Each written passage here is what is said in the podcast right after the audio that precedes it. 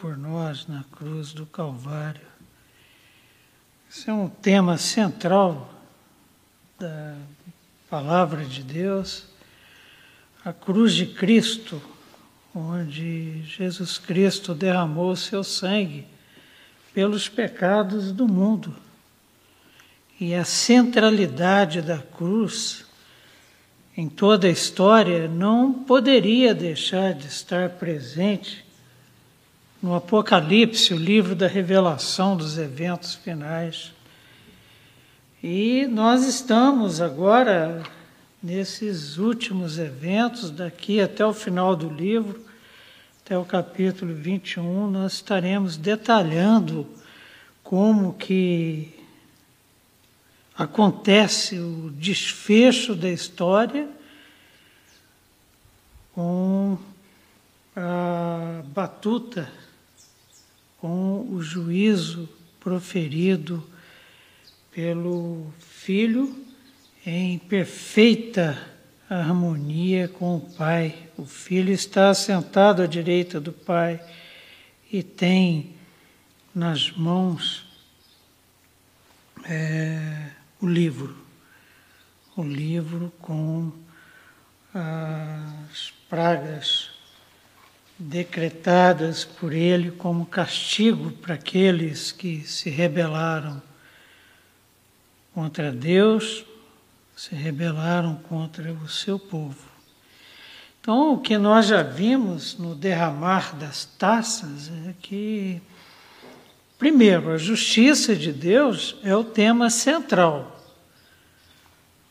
Nesse capítulo que nós estamos estudando, capítulo 16. E essa justiça de Deus nós vimos que ela já se concretiza no derramar das três primeiras taças, que foi a conclusão da aula passada. Né? E como que se manifesta? Ora, na primeira taça, úlceras malignas é, surgem na pele das pessoas. Na segunda, as águas dos oceanos tornam-se em sangue. Isso aí é fome dada a mortandade de toda forma de vida existente nos oceanos. E uma das principais fontes de alimento para a humanidade. E a terceira taça. O anjo derrama a sua taça sobre as nascentes e sobre os rios de água potável no planeta, sede. Então, fome, sede, dor por feridas malignas é, vão cair sobre os ímpios. É a justiça de Deus. E interessante que à medida que os anjos vão derramando as taças, eles sempre voltam e lembram: justo és Senhor, retos são os seus juízos. Não há o que contestar diante da manifestação da ira de Deus. E hoje nós continuaremos a partir do verso 7, é, que diz assim a palavra de Deus, nós vamos ler até o verso 21, que é o assunto da nossa aula. Hoje nós vamos fechar ah, o que João está vendo, o que está sendo revelado para João e para nós com relação aos juízos de Deus, a manifestação da ira de Deus no derramar das sete taças. Então, o versículo 7 diz assim: ouvi do altar que se dizia: Certamente, ó Senhor Deus Todo-Poderoso, verdadeiros e justos são os seus juízos. Esse verso confirma o que nós acabamos de afirmar, que o tema central do capítulo 16, que trata das taças, é a justiça de Deus, porque ela está se manifestando e agora 100% da humanidade perece, 100% dos seres vivos perece, o universo enrola-se, como nós vimos lá no capítulo 6, na abertura do sexto selo, o universo enrola-se como um rolo de pergaminho. Já imaginaram o tamanho do caos? Então, uma voz vem do altar. Essa voz pode ser tanto da alma dos mártires que estão na parte inferior do altar, clamando diante do trono, como pode ser também daquele anjo que é conhecido por nós aqui como o anjo do fogo. Por exemplo, ele misturou as orações dos santos com incenso e colocou brasa do altar e subiu fumaça no trono de Deus, oferta agradável a Deus, e ele também é responsável pela resposta às orações. Ele mistura incenso no cálice onde elas são guardadas e joga com brasa sobre a terra. E há terremotos, há, acontece tudo isso que nós estamos estudando. O que significa que esse juízo de Deus leva em consideração as nossas orações, como já vimos aqui anteriormente consideramos que a voz é desse anjo. Né? Então, ouvi do altar que se dizia. Quem é que dizia? Quem é que está é, é, reforçando, relembrando, reafirmando a justiça de Deus? O anjo do altar. Bom, a fala desse anjo, ela é uma fala em conformidade com a palavra de Deus. Em Deuteronômio 32, 4 diz: está escrito na palavra de Deus: Eis a rocha, suas obras. Quem é a rocha?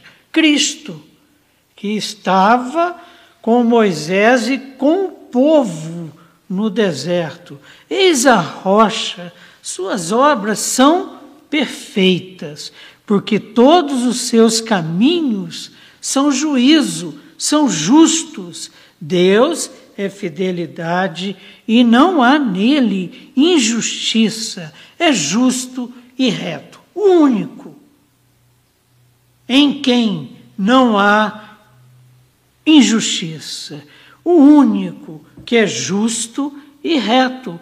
É, Moisés confirmou isso e o anjo agora, diante do derramar das taças e o caos que vai se estabelecendo por conta disso, reafirma a justiça de Deus. Então, nós vamos ter agora o derramar da quarta taça. Verso 8: O quarto anjo derramou a sua taça sobre o sol e foi-lhe dado queimar os homens com fogo. O quarto anjo derramou a taça sobre o sol e há explosões solares que queimam os homens com fogo. Não há nenhuma praga. Ah, egípcia correlacionada com essa. Mas é, é, o derramar dessa taça inverte Apocalipse 7,16, que diz: Jamais terão fome, nunca mais terão sede, não cairá sobre eles o sol, nem ardor algum. Por quê? Porque receberam o selo do Espírito Santo. Essa praga, a quarta, resultante do derramar da quarta taça, vai atingir a nós, selados pelo Espírito Santo de Deus, porque aceitamos a salvação em Cristo Jesus, reconhecendo que somos pecadores e que Ele é a única solução para o nosso pecado, nós não seremos atingidos. Somos, conforme Apocalipse 7,16, somos protegidos pelo selo. A, a, a, inversão se dá sobre a inversão dessa promessa, se dá sobre os ímpios, sobre os seguidores da besta e adoradores da sua imagem, e que têm o seu número nas mãos ou na fronte.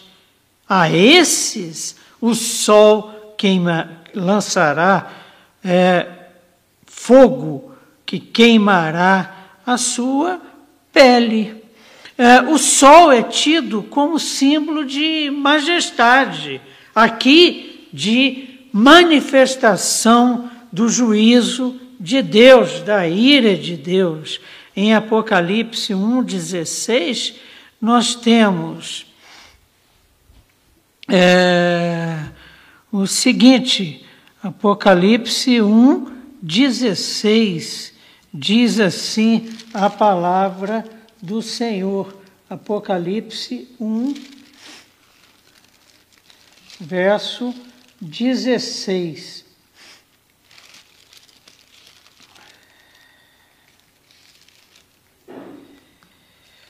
Tinha na mão direita sete estrelas, e da boca saía-lhe uma afiada espada de dois gumes, e o seu rosto brilhava como o sol na sua força. Então, representando é, é, 1,16, é, apresentando majestade, a majestade do Cordeiro vencedor. Ele estava aqui bem na minha frente o versículo. Mas o, o, o, o, sol representa também juízo, Jeremias 36, 30. Ele, Joaquim, não terá quem se assente no trono de Davi, e o seu cadáver será largado ao calor do dia e à geada da noite manifestação do juízo de Deus sobre o rei Jeoaquim que caiu em pecado. O sol também é símbolo de aflição. Jó 30, 30. Enegrecida me cai a pele, e os meus ossos queimam em febre. Aflição que vai atingir os ímpios por conta do derramar da quarta taça. Verso 9.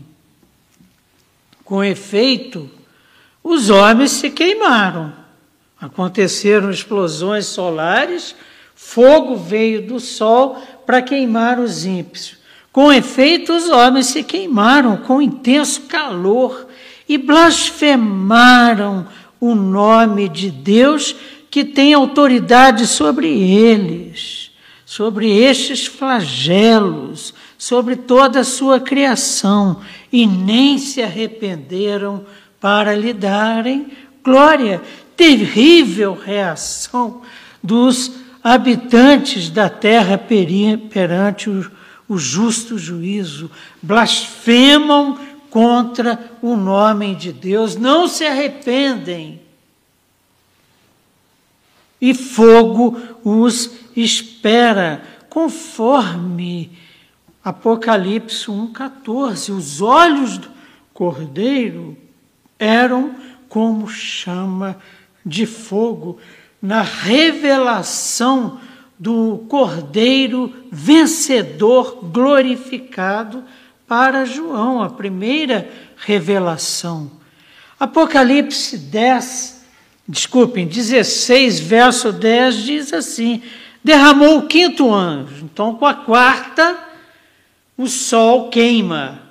E com a quinta, derramou o quinto a sua taça sobre o trono da besta, cujo reino se tornou em trevas. E os homens remordiam a língua por causa da dor que sentiam.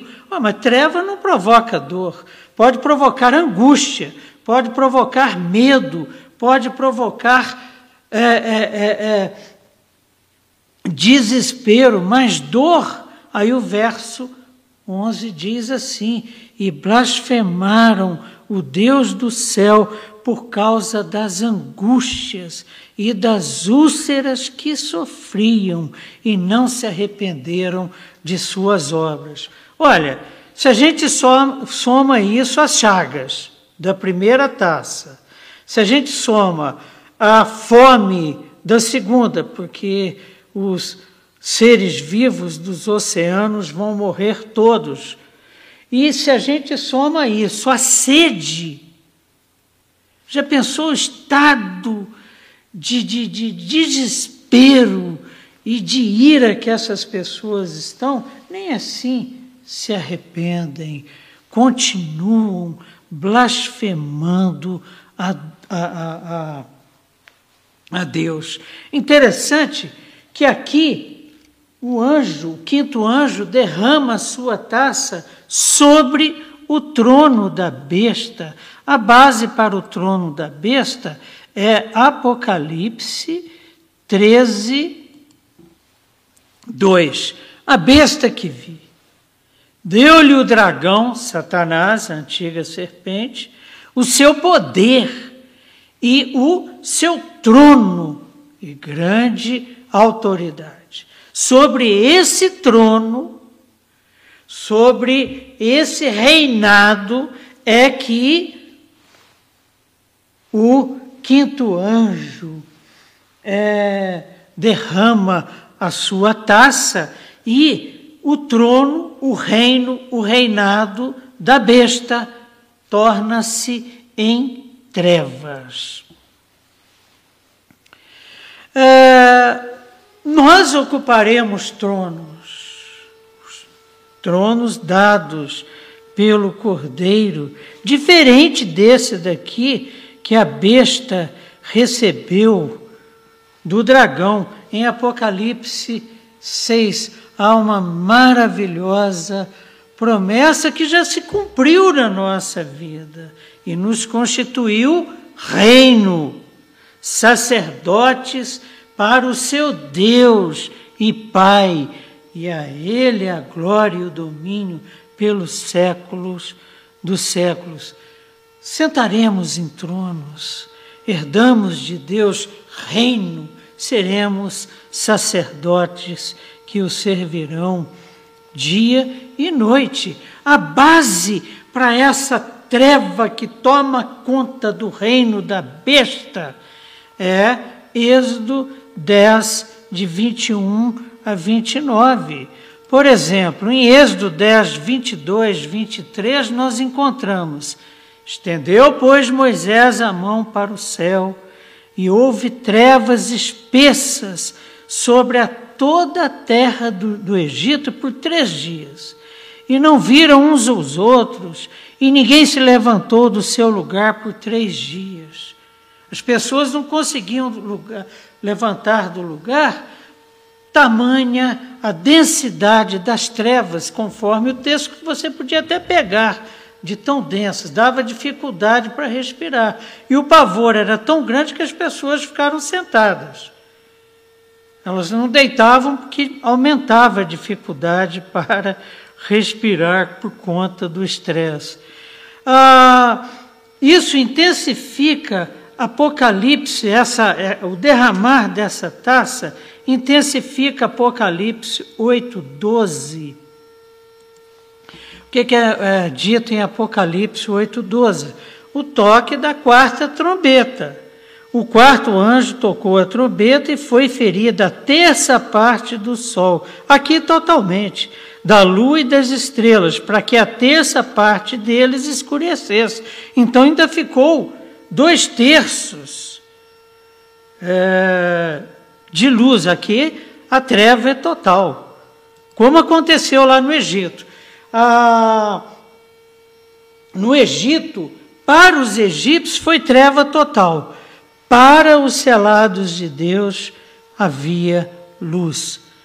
Deus protegendo o seu povo. Aqui também, da mesma forma, já já a gente vai ver com mais clareza onde é que nós estaremos nessa história. O dia de Javé será de trevas, o lugar do juízo final, ao contrário do que muitos falsos profetas ensinavam e continuam ensinando. Não, Está tudo bem, não está acontecendo. Olha, o dia do, do Senhor será um dia de festa, um dia de regozijo, que nada Joel não deixou por menos. Joel 2,1: O dia do Senhor vem. Está próximo, está próximo, escreveu o profeta. Dia de escuridade e densas trevas, dia de nuvens e negridão, dia de nuvens e de negridão, muito diferente é, do que ensinam os falsos mestres, os falsos profetas. Mateus 8,12, Jesus Cristo confirma isso, ao passo que os filhos do reino serão ah, ao passo que os filhos do reino serão lançados para fora nas trevas, reino das trevas. Ali haverá choro e ranger de dentes. Que reino é esse que Jesus está falando? O reino da besta, sobre cujo trono o anjo derramou a sua taça. Verso 11, então, nós vemos que a sexta taça, é, a quinta taça, perdoem, é, provoca trevas e trevas que faz com que os homens remordam a língua por causa da dor que sentiam. Então, já meio que comentamos o verso 11 que diz: E blasfemaram o Deus do céu por causa das angústias. Treva provoca angústia. Úlceras provoca dor. Úlceras que sofriam e não se arrependeram de suas obras. Que úlceras são essas? Feridas provocadas pela primeira taça e pelo fogo que vem do sol e fogo que queima os ímpios. Tal qual o Faraó, não há arrependimento, né? E temos aqui o âmago do livro. Escolham a quem servirão. Em Apocalipse 9:20 nós temos os outros homens. Que outros homens são esses? Os que não pertencem aos 140 mil selados, né? Aqueles que não foram mortos por esses flagelos da sexta trombeta, dos quatro demônios do Eufrates, fogo, fumaça e enxofre, não se arrependeram. Lembram daqueles demônios terríveis e, com o ataque deles, mesmo assim, não se arrependem das obras das suas mãos, nem deixam de adorar os demônios, os ídolos de ouro, de prata, de cobre, de pedra e de pau, que nem podem ver, nem ouvir, nem andar. Verso 12. Derramando o sexto, agora sim, derramando o sexto anjo a sua taça sobre o grande rio Eufrates, cujas águas secaram, derramou o sexto anjo a sua taça sobre o grande rio Eufrates, cujas águas secaram para que se preparasse o caminho dos reis que vem do lado do nascimento do sol, do lado do Oriente. Então, quando o sexto anjo derrama sua taça, o Eufrates seca. Na realidade, a sexta taça é como se fosse uma preparação para a sétima. E é paralela à sexta trombeta.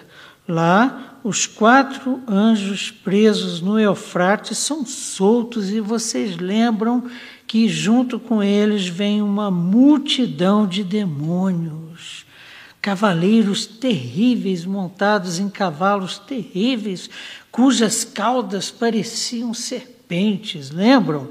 Então, é, aqui o Eufrates secou. É, em Êxodo 14, 21, nós temos: Moisés estendeu a mão sobre o mar e o Senhor, por um forte vento oriental que soprou toda aquela noite, fez retirar-se o mar que se tornou terra seca. Para quê? Para que o povo passasse.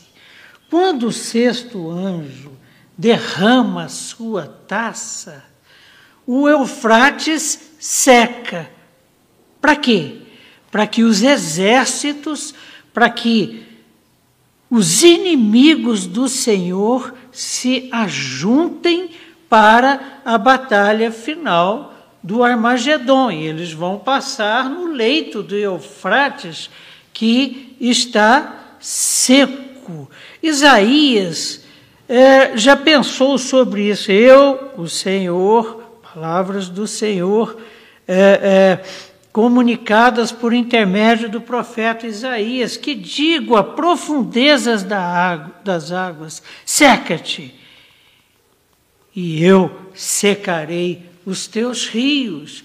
E quando o sexto anjo derrama a sua taça, o Eufrates é seco. O Eufrates está numa localização é, é, privilegiada ali, nas proximidades do Éden, né, que por conta do pecado está sendo guardado por anjos para evitar que pessoas cheguem até a árvore da vida que está lá. Aquela região ali, você vê que é uma região sempre de grande efervescência.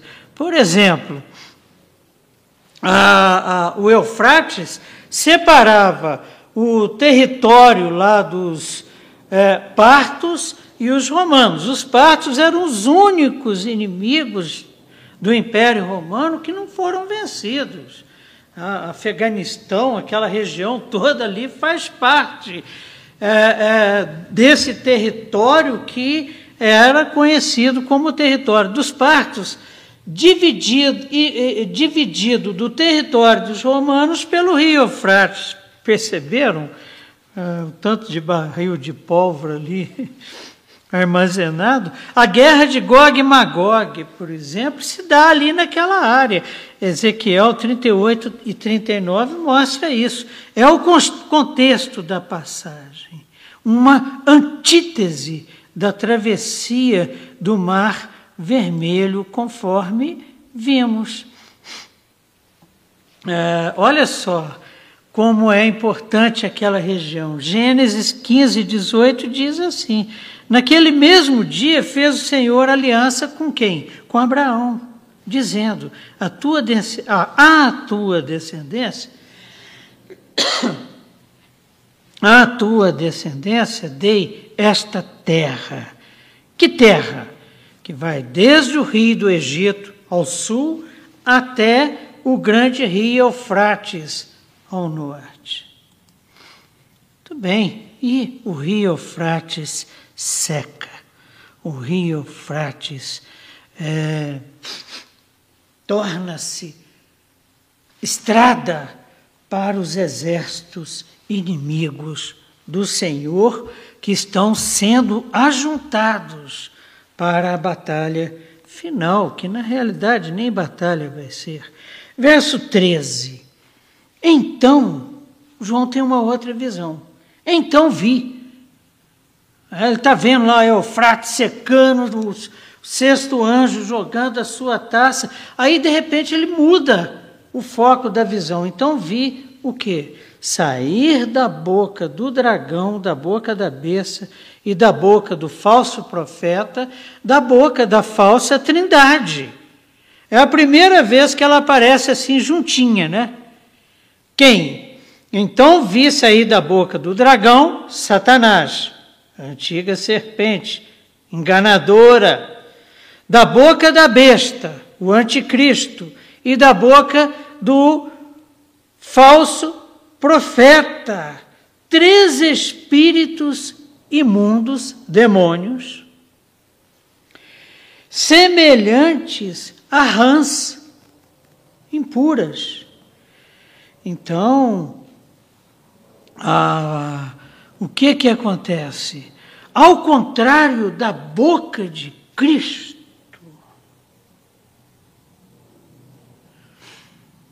da boca da falsa trindade saem três espíritos semelhantes a rãs. A gente vai lá em Levítico, rã é tida como animal impuro. E saem da boca. E da boca do cordeiro, o que sai na, na, na primeira visão que João teve? E da boca do cordeiro saía uma afiada espada de dois gumes, espada da verdade, espada do juízo, do juízo reto de Deus. Que contraste! E o que está saindo lá da boca da falsa trindade? Está saindo rãs. E estas rãs são terríveis e o seu caráter nos é revelado no verso 14. Diz assim a palavra do Senhor em Apocalipse 16, o capítulo do derramar das sete taças, verso 14. Porque eles são espíritos de demônios, espíritos imundos, mentirosos e que têm a outorga de poder dada pelo dragão? Não, dada por Deus. Poder para quê? Para operar sinais, são operadores de sinais e se dirigem aos reis do mundo inteiro com o fim de ajuntá-los para a peleja do grande dia do Deus Todo-Poderoso, a batalha final que já foi ganha lá na cruz do Calvário. Selos, trombetas, taças, são eventos que acontecem entre o primeiro e o segundo advento. As taças, principalmente depois do segundo advento, mas eles estão nesse intervalo de tempo. E o que aconteceu na cruz do Calvário definiu a vitória. O que vai acontecer daqui por diante é a vitória final, porque a grande vitória aconteceu onde? Na cruz do Calvário. Satanás foi derrotado por Miguel e seus anjos nos céus. Primeira derrota de Satanás. Foi mandado para a terra. Satanás foi vencido por Jesus Cristo e, segundo Paulo, exposto à ignomínia na cruz do Calvário, ele e seus demônios. Segunda e grande derrota de Satanás. O que vai acontecer aqui, nós vamos estudar doravante, é a derrota final, definitiva de Satanás. Então, o caráter demoníaco dos três espíritos é exposto claramente no verso 14, quando são chamados de espíritos de demônios, impuros, mentirosos. Eles vão ao encontro dos reis e habitantes da terra com o fim de reuni-los para a batalha, e conforme Apocalipse 13, de 13 a 15, eles são exitosos. Deus permite que eles sejam exitosos. O que, que diz esse texto? O falso profeta também opera grandes sinais, de maneira que até o fogo do céu faz descer a terra diante dos homens. De onde é que vem isso? Vem desses demônios, dessas rãs mentirosas que saem da boca da falsa trindade. Seduz os que habitam sobre a terra por causa dos sinais que lhe foi dado executar diante da besta. Verso 15 de Apocalipse 13. E lhe foi dado comunicar fôlego à imagem da besta. É você imaginar, por exemplo, uma estátua da besta que de repente começa a respirar. Para que a imagem não só falasse. Rapaz, vai ser um estardalhaço. Porque quando aparece um escorridinho, por exemplo, nos olhos de uma imagem de uma santa, por exemplo, já é assim, sabe, um grande acontecimento. Agora imagina a imagem falando e todo mundo vendo e ouvindo. E mais, como ainda fizesse morrer. Quem é que está fazendo morrer? A imagem possuída por esses demônios. Morrer quem? Quantos não adorassem a imagem da besta como as duas testemunhas, não adoraram a imagem da besta. Elas morrem por pregar o Evangelho e há uma festa, lembram? Porque elas morreram. Esses demônios que saem das bocas da falsa trindade, da boca do dragão, da boca do anticristo, da boca do falso profeta, esses demônios relacionam-se também com espíritos enviados por Deus. Nós falamos que quem outorga poder e o que fazer é o Senhor. Primeira Reis acontece isso, né? Em 1 Reis 22, 20, perguntou o Senhor: Quem enganará Acabe? Lembra do Acabe? aquele da Jezabel lá no Velho Testamento, que tocou o terror. Quem enganará Acabe para que suba e caia em Ramote de Leade? Um dizia desta maneira e outra de outra. Então saiu um espírito e se apresentou diante do Senhor e disse: Eu o enganarei. Perguntou-lhe o Senhor: Com que? Respondeu ele: Sairei e serei espírito mentiroso na boca de todos os seus profetas, disse o Senhor. Tu o enganarás e ainda prevalecerás. Sai e faz assim, desse jeito. Esses demônios que saem da boca da falsa trindade são demônios que estão sob o controle de Deus, do cordeiro que tem o livro da mão, é, o livro na mão e dos seus anjos. Isso precisa ficar muito claro, que senão, de repente, você já pensou por que, que esses demônios têm a capacidade de fazer uma imagem, falar e matar? Porque Deus assim o permitiu. Que isso fique bem claro, meus irmãos. Porque às vezes parece que Deus precisa de ajuda.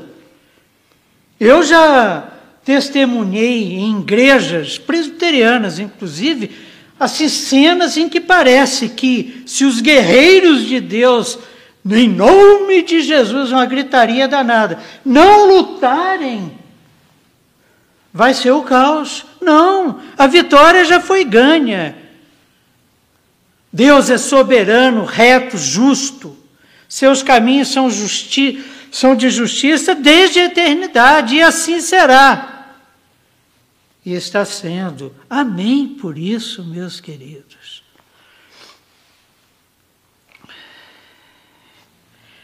O Novo Testamento trata esses demônios como falsos profetas que ensinam mentiras, mestres mentirosos. Marcos 13, 22. Pois surgirão falsos cristos, falsos profetas. Quem está falando isso é Jesus Cristo operando sinais e prodígios para enganar, se possível, os próprios eleitos. Tem gente que cai na conversa. Porque, na realidade, esse conflito cósmico, resumidamente, é o conflito entre a verdade e a mentira. Lembram quando nós vimos que, quando o dragão está perseguindo a mulher, da sua boca sai um rio. De quê? De mentiras. E esse rio é engolido pela terra, porque as portas do inferno não prevalecerão contra a igreja. A mentira não vai prevalecer.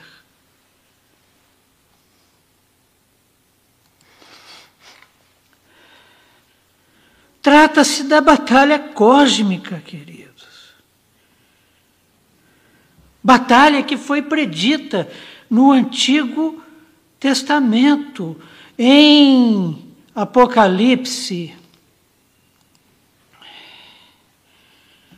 Em Apocalipse 19, 15, nós encontramos sai da sua boca uma espada afiada, espada do juízo, espada da verdade. Não podemos, por exemplo, imaginar o Armagedon como Jesus Cristo de repente entrando naquele no meio daquele exército de mentirosos, de pecadores, de adoradores de imagens que não falam, que não ouvem, que não andam. Não! É o juízo que sai da sua boca que vai definir a batalha. Paulo escrevendo aos Tessalonicenses, na sua segunda carta, capítulo 2, 8, ele diz: Então será de fato revelado o iníquo. Que iníquo é esse? O grande mentiroso, falso profeta, a quem o Senhor, o anticristo, o dragão, a quem o Senhor Jesus matará. Como? Com o sopro da sua boca, com o juízo, com a verdade que aniquilará a mentira e destruirá pela manifestação da sua vinda. Só dele vir no toque da, sete, da sétima trombeta já decide a coisa, porque já foi decidido na cruz do Calvário. Nós vivemos o já e o ainda não. Não podemos perder de vista o Deus a quem nós adoramos. Essa batalha foi predita no Antigo Testamento. É profeta Joel danado. Livrinho pequeno, mas tamanho não é documento. Né? Então, nós vamos encontrar o seguinte: eu estou um pouco empolgado, eu preciso me orientar aqui nos meus alfarrábios, eu não estou encontrando o texto aqui, ele é um texto importante. Mas o que, que o profeta Joel afirma? Exatamente o que nós estamos dizendo. Por quê? Porque nós estamos falando com base nos textos bíblicos. Verso 15. Verso 15. É porque eu me empolgo. Sou apaixonado por isso, porque dá uma segurança, dá uma certeza, dá uma clareza. É, é, no nosso coração, nós que, como Igreja de Cristo, como IPJB, mergulhados nesse mundo perdido em trevas, Eis que venho como um ladrão. É tão grave que Jesus Cristo abre um parêntese, tipo um interlúdio no verso 15. Eis que venho como ladrão. Bem-aventurado aquele que vivia, é, é, que vigia, desculpem, e guarda as suas vestes, para que não ande nu e não se veja a sua vergonha. E não veja a sua vergonha. O estado de alerta é imprescindível.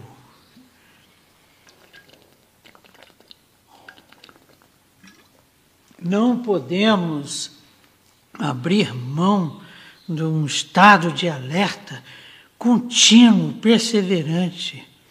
Por isso a narrativa é interrompida, para nos aleitar, nos alertar sobre os perigos de não perseverarmos. Jesus Cristo vem como um ladrão. Isso está lá em Apocalipse 3:3.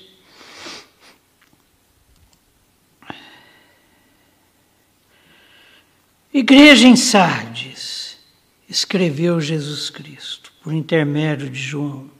Lembra-te, pois, do que tens recebido e ouvido, guarda-o e arrepende-te, porque pecados estavam acontecendo na igreja de Sardes, conforme estudamos.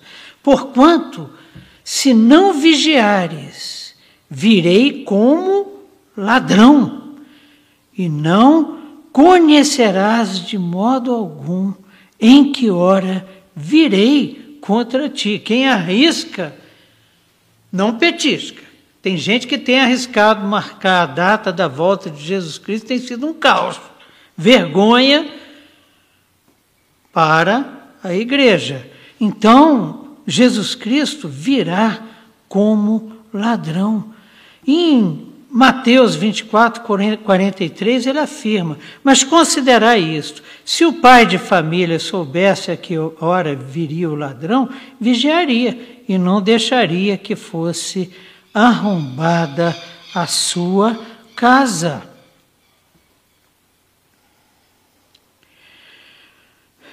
1 Tessalonicenses, capítulo 5, também trata, vale lermos, pois vós mesmos estáis inteirados com precisão de que o dia do Senhor vem como ladrão de noite. Quando andarem dizendo paz, segurança, eis que lhe sobrevirá repentina destruição, como vem as dores de parto a que está para dar a luz, e de nenhum modo escaparão. Mas vós, irmãos, não estáis em trevas, para que esse dia, como ladrão, vos apanhe de surpresa. E quem é que diz paz, segurança? Os falsos profetas, os mentirosos, os que não têm compromisso com a verdade revelada na palavra de Deus. No Apocalipse, a igreja pecadora, bem como Isaías, é vista pela vergonha da sua nudez.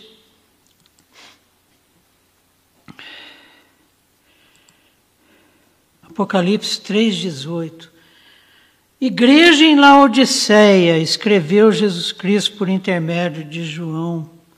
Aconselho-te que de mim compres ouro refinado pelo fogo, para que te enriquece, para te enriqueceres. Ouro refinado pelo, pelo fogo, a palavra, a verdade. Vestiduras brancas para te vestires, lavadas pelo sangue precioso do Cordeiro, a fim de que não seja manifesta a vergonha da tua nudez, a fim de que não seja manifesto o teu pecado. E colírio para ungir os olhos, a fim de que vejas a verdade. Tudo gira em torno de discernir entre verdade e mentira.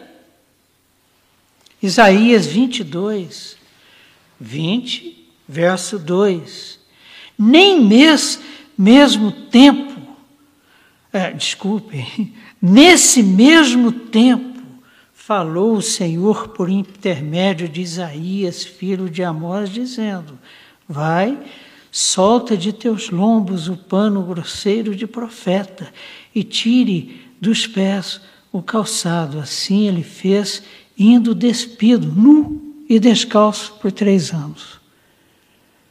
Simbolizando exatamente o que? A, a, exposição da nudez, a exposição da vergonha, a exposição do pecado. Cuida para que não sejas pego nu. Verso 16. Diz assim a palavra de Deus: Então os ajuntaram no lugar que em hebraico se chama Armagedon.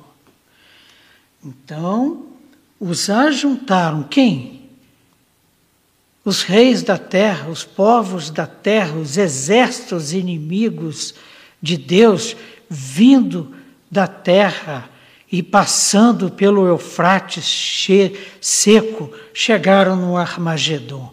Esse Armagedon, assim, eu, eu, eu me aproximei bastante dele, Jezreel, Armagedon, é, não tem uma localização assim exata, não.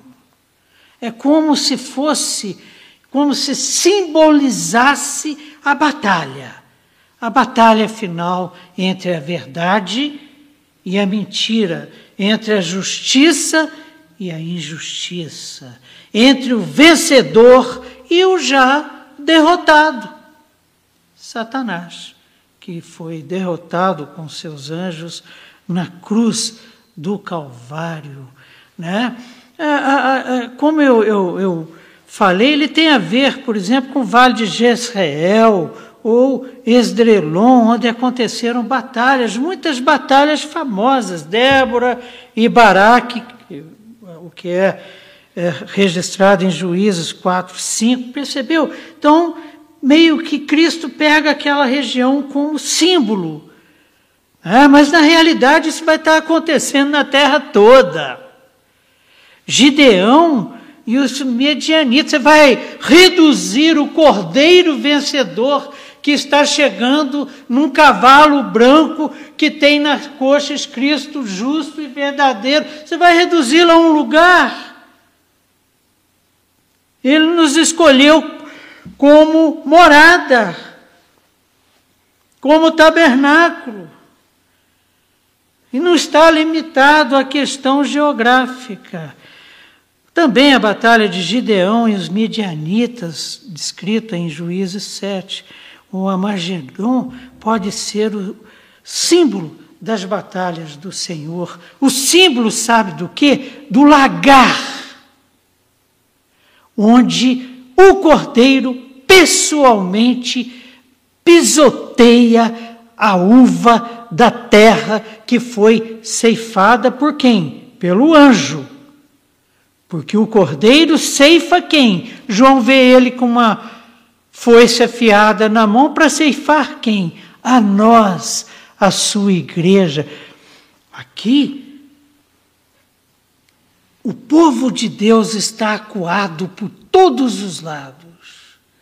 E o cordeiro pessoalmente vem e faz a sua colheita, separa o joio do trigo, ceifa os seus, os selados pelo Espírito Santo, e guarda onde, segundo a palavra de Deus? Nos seus celeiros que ele limpou e organizou com a sua pá. Olha, eu estou indo para preparar-vos lugar. Esse Armagedon significa o pisar do lagar pelo próprio cordeiro, que por isso terá a sua roupa manchada de sangue. Isso quem está dizendo, meus amados, não sou eu.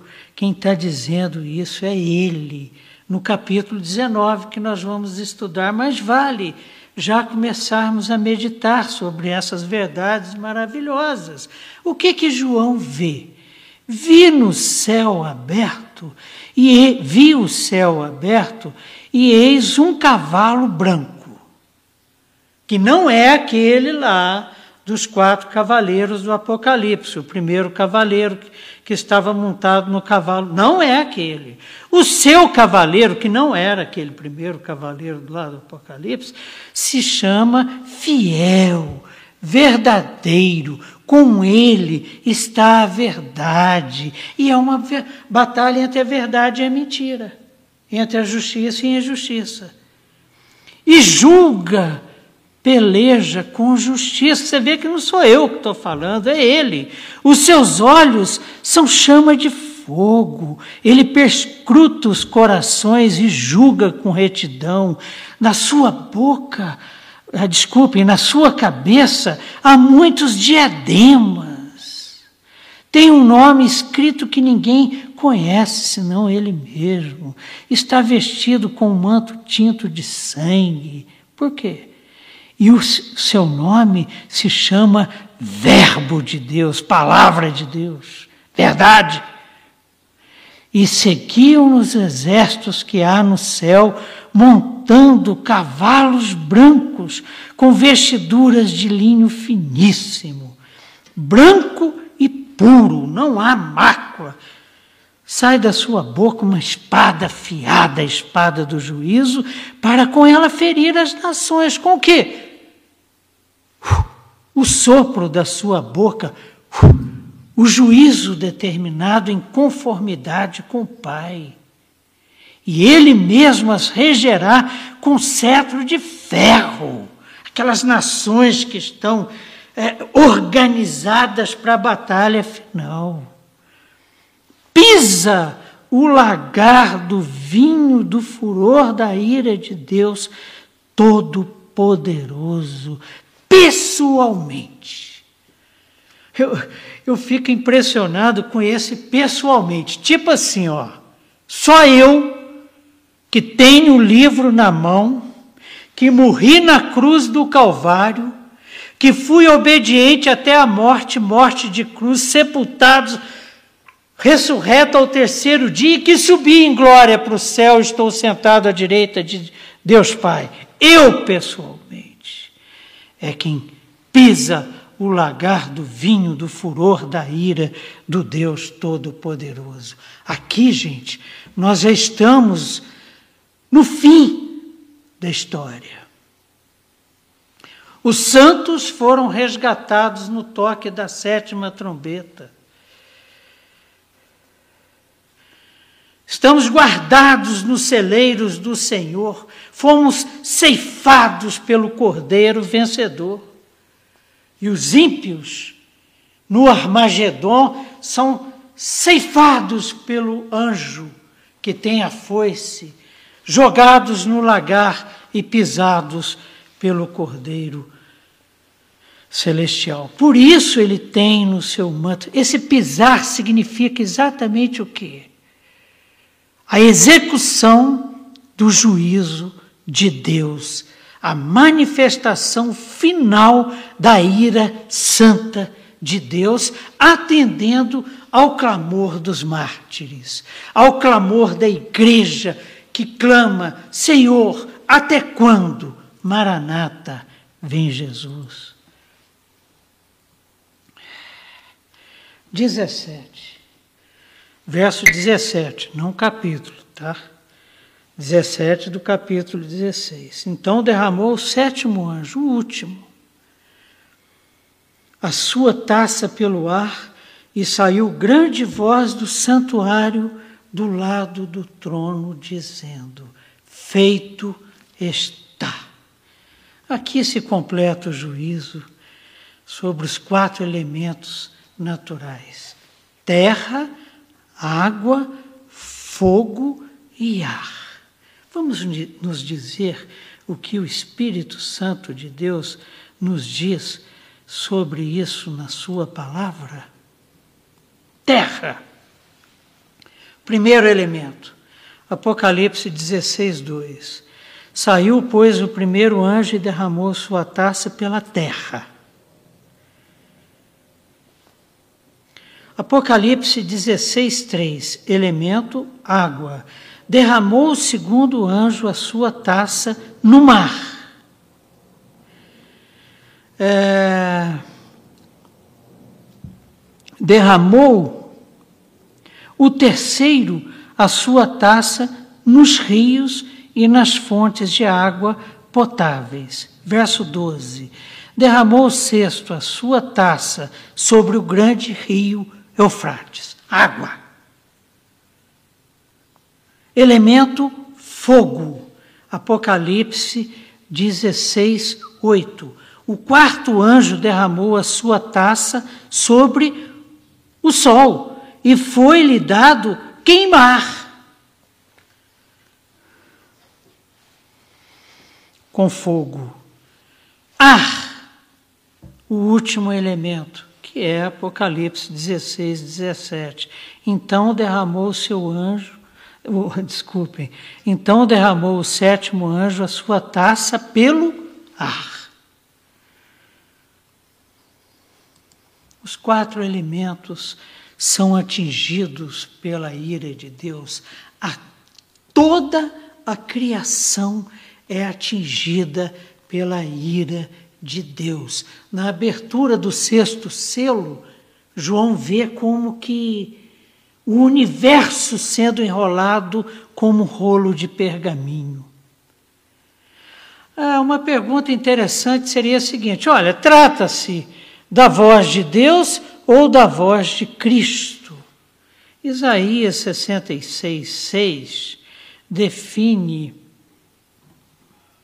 como sendo voz de Deus, voz de grande tumulto virá da cidade, voz do templo, voz do Senhor que dá o pago aos seus inimigos, é voz de Deus. É voz do Pai e do Filho em perfeita sintonia na execução dos juízos por causa da ira contra o pecado. Voz de Deus, voz do Senhor, voz do Pai do Cristo vencedor que está sentado à sua direita. E interessante que esta exclamação, está feito, está consumado, cria um link sobre todos os eventos definidos pelos selos, pelas trombetas e pelas taças. Um link entre o primeiro e o segundo advento. Jesus Cristo na cruz brada está consumado, está feito e entrega o seu espírito nas mãos do Pai.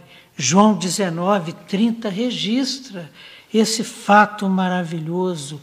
Quando, pois, Jesus tomou o vinagre, disse: Está consumado, e inclinando a cabeça, rendeu o espírito. Onde aconteceu a consumação da justiça, a consumação, a manifestação plena da verdade. Na cruz do Calvário, em Cristo Jesus, o Cordeiro de Deus que tira o pecado do mundo. Está feito. Está feito. Volta. Sabe quando? Em Apocalipse 21, 6. Disse-me ainda, o próprio Cristo falando para João, disse-me ainda, tudo está feito. Eu sou o Alfa, por intermédio de quem foi, foram criadas pela Sua palavra todas as coisas, e o Ômega. Eu sou o princípio e o fim que aconteceu e já tendo apresentado novos céus e nova terra para João no capítulo anterior. Agora vejam bem vocês a segunda a, a seguinte situação. 18. Sobrevieram relâmpagos, vozes e trovões, e ocorreu grande terremoto como nunca houve igual, desde que há gente sobre a terra. Tal foi o terremoto forte e grande. Lógico, imagine o universo sendo enrolado como um rolo de pergaminho. É uma coisa assim, estrondosa. Em Apocalipse 8,5 encontramos, e o anjo tomou o incensário, encheu do fogo do altar e o atirou à terra. Houve trovões, vozes, relâmpagos e terremoto. 11,19 Abriu-se então o santuário de Deus e lá estava a arca da aliança no seu santuário. E na parúzia, na manifestação de Deus assentado no seu trono, sobrevieram relâmpagos, vozes, trovões, terremoto e grande saraivada de pedras. E grande saraivada de pedras. Então, o que, que acontece? Isso aí são ecos lá de Êxodo 19, né, versos 16 a 18, quando Deus manifesta-se no Monte Sinai. Ao amanhecer do terceiro dia, houve trovões, relâmpagos e uma espessa nuvem sobre o monte. E muito forte clangor de trombeta, de maneira que todo o povo que estava no arraial estremeceu, é coisa de estremecer mesmo, e nós já estaremos na glória. O mundo está se acabando, é o final da história. E novos céus e nova terra se apresentarão. E viveremos ali para sempre, que eu acho que vai ser aqui. Da mesma forma que vocês vão me reconhecer na glória, que assim seja, reconheceremos muito lá nos novos céus e nova terra do que experimentamos hoje aqui. 19. E a, e a grande cidade se dividiu em três partes e caíram das cidades as cidades das nações. Aqui confirma exatamente o que eu falei para os irmãos, que o Armagedon vai acontecer na terra. Caíram as grandes cidades da terra as grandes cidades das nações. E lembrou-se Deus, sabe de quem? Da grande Babilônia que nós vamos começar a estudar semana que vem, que é o mundo. Gente não fala no mundo, a igreja no mundo. Que mundo é esse? A grande Babilônia, o símbolo da humanidade perdida, para dar-lhe o cálice do vinho do furor da sua ira. Deus lembrou-se Deus lembrou-se da maldade, da injustiça, da, da, da, da, da opressão provocada por esse sistema sobre todos os seres humanos e sobre a igreja. Lembrou-se da iniquidade, lembrou-se da injustiça, lembrou-se da mentira. E a grande cidade é dividida em três. Significa que a grande Babilônia, a grande meretriz, ruiu. As nações beberam o vinho da ira da sua prostituição. Agora são expostas ao juízo, ao vinho sem mistura da ira de Deus.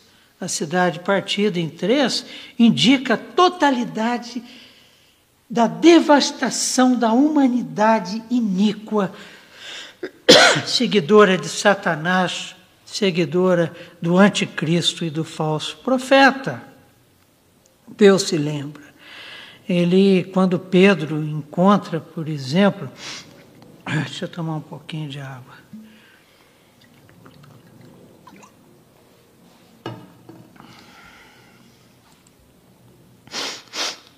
Quando Pedro encontra Cornélio, o que ele fala para Cornélio é o quê?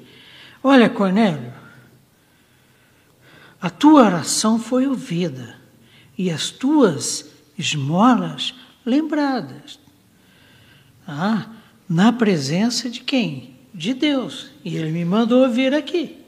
Então Deus nos conhece, conhece o nosso coração, conhece o que fazemos e o que deixamos de fazer. E se lembra de tudo.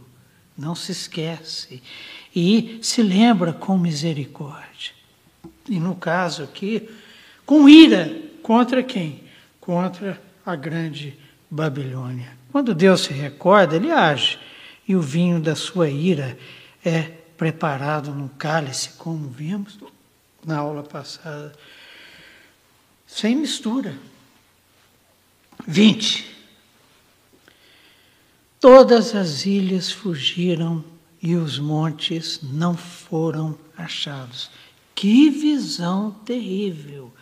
Olha, gente, é, esse versículo recapitula Apocalipse 6, 14. E o céu recolheu-se como um pergaminho quando se enrolam. Então, todos os montes e ilhas foram removidos do seu lugar, deixaram de existir. Já imaginaram o tamanho do terremoto? Ah, e, e, e, e esse texto, de, de, no capítulo 6 de, de, de, Apocalipse, ele fala que quando o, o, Deus estava enrolando o universo como um rolo de pergaminho, as estrelas caíam como acontece quando o vento sacode uma figueira e os seus figos caem na terra. As estrelas estavam caindo sobre a terra, não sobra nada. Porque a terra está manchada pelo pecado. E quando diz que ilha, montanhas, imaginou você não encontrar a Cordilheira dos Andes, os Alpes suíços? Por quê? Porque eles desapareceram. 21. Também desabou do céu sobre os homens grandes saraivadas com pedra que pesava. Lógico, né, gente? Uma situação caótica dessa, já imaginou? Bem pedra de todo lado. Então, grandes saraivadas com pedras que pesavam cerca de um talento. E por causa do flagelo da chuva de pedras, os homens aí é que blasfemaram mesmo de Deus, porquanto o seu flagelo era sobremodo grande e definitivo. O fim acontecerá será narrado no capítulo 18, que é Deus detalhando o que está acontecendo com essa grande Babilônia, a grande meretriz, o que está acontecendo com essa grande cidade que, com o terremoto, foi partida em três. Nós vamos estudar isso a partir do capítulo 17. Ver quem é essa grande cidade que foi partida em três, a grande Babilônia, a grande meretriz, a prostituta, de cujo vinho de prostituição estava cheia a sua taça e foi servida aos reis da terra. Perceberam? Acabar tudo, gente. Isso que parece ser um grande poder inabalável, um vírus abala. Agora imagina o universo sendo enrolado como um pergaminho um rolo de pergaminho.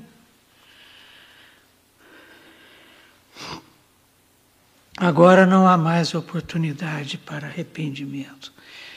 E os ímpios continuam blasfemando contra Deus e nós no céu, louvando, adorando, servindo a Ele pelos séculos dos séculos, por toda a eternidade.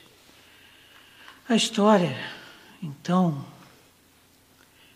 da humanidade, que acaba aqui, com o fim da grande Babilônia, destaca uma diferença entre Deus e os pecadores. Enquanto estes insistem no pecado, Deus não desiste da sua salvação. mas ele não desiste também do seu juízo. Que ele nos encontre com vestes brancas, imaculadas, para que a nossa vergonha, a vergonha do nosso pecado, não seja exposta naquele dia, dia de trevas, dia de justiça de Deus, dia de juízo, dia de vida para os que estão vestidos com a veste lavada pelo sangue do Cordeiro, que serão ceifados e guardados no seu celeiro, estarão na glória louvando. E dia de morte, dia de destruição para os ímpios, que mesmo assim continuarão blasfemando contra Deus, mesmo vendo a manifestação da sua justiça. Vamos orar. Senhor nosso Deus e Pai, Pai de amor, graça, misericórdia. Nós te agradecemos muito pela certeza, primeiro, do selo do Teu Santo Espírito, segundo, porque em Cristo Jesus os Teus juízos não nos alcançarão, alcançarão aqueles, Pai que não se renderam a ti. Faz-nos, neste mundo perdido em trevas, nessa grande cidade, nessa grande Babilônia, formado pelos povos seguidores da falsa trindade. Faz-nos luz nas trevas. Faz-nos, por meio de nossas vidas, atalaias da verdade. Ajuda-nos, Pai, como o Senhor tem nos ajudado, o Senhor nos salvou, o Senhor nos libertou das amarras do pecado e nos deu o Teu Santo Espírito. Ajuda-nos a vivermos dentro da Tua vontade, para que naquele dia terrível sejamos encontrados vestidos com vestes branquíssimas, puras, sejamos ceifados para a tua glória. Em nome de Jesus Cristo, aquele que terá a foice afiada na mão para nos separar do joio e nos levar para a glória. É que nós oramos